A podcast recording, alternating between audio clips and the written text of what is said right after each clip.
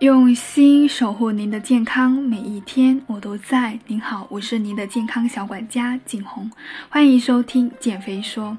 如果你想要减肥的话，可以添加景红微信，大写 ZH 幺幺六六幺幺。那我今天想跟大家分享是关于烹饪的方法。我目前呢又新开了一个专辑，就是关于更新减脂餐、健康餐、营养餐的烹饪视频。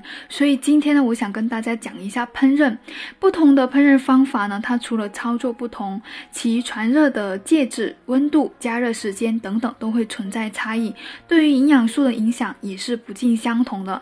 做了那么多的菜呢，你会知道曾经那些。像烹饪中的炒，炒呢是以油为传热介质，旺火热油，让我们的菜迅速的，让我们菜迅速的做成。那由于呢操作迅速，加热时间短，水分还有其他的营养素呢流失没有那么快，所以。如果，但是如果说你炒的时间延长了，维生素 C 损失会加重，特别是绿叶蔬菜中含有大量的胡萝卜素，直接食用呢吸收率低，用油烹饪呢可以增加吸收率。所以我建议呢，蔬菜和肉类可以同时做成一道菜，采用双炒法，就是分开炒之后呢，再同时一起炒一下，迅速的出锅。第二个烹饪方法就是煮或者烧，就是用比较多的汤汁作为传热的介质。原料经过初步的处理之后，先用大火烧开，再用小火煮熟。汤汁或者水呢，具有非常良好的溶解作用，所以汤类中呢有相对比较多的水溶性的物质，比如说一些像维生素 B 跟 C，还有钙跟磷。但这里特别提醒一下，我们的。煮沸时长呢，还有煮沸前食物的处理方法，对于营养素的损失也是会有影响的。建议呢，控制加热时间，汤汁合理的利用。第三个烹饪的方法就是蒸。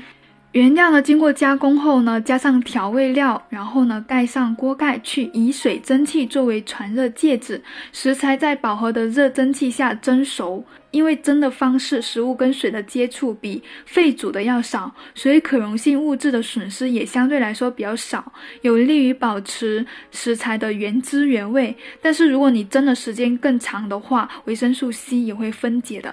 第四个烹饪方式就是炖、焖还有煨。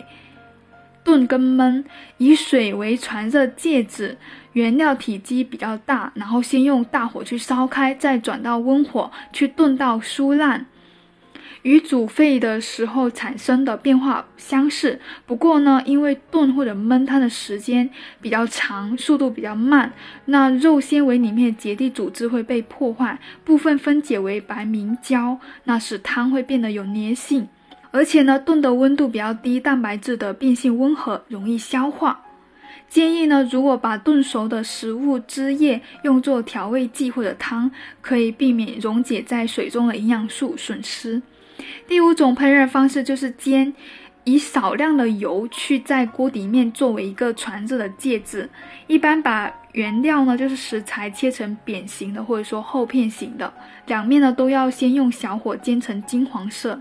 那过程中火力不大，用油比较少。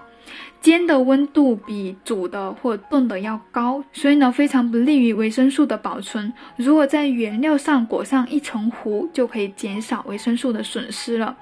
那煎的方式容易受热不均匀，所以要注意防止外面焦了，但是里面还是生的。最后一种烹饪方式就是炸，那就是以大量的油作为传热介质，旺火加热，油温较高。那这种方式对于一切的营养素都会有不同程度的损失，比如说蛋白质会出现变性，脂溶性的维生素还有脂肪酸呢就会溶于油中而损失掉。建议呢在减肥过程中尽量不要选择这种烹饪方式。关于六大类的烹饪方式大揭秘分享就到这里，谢谢。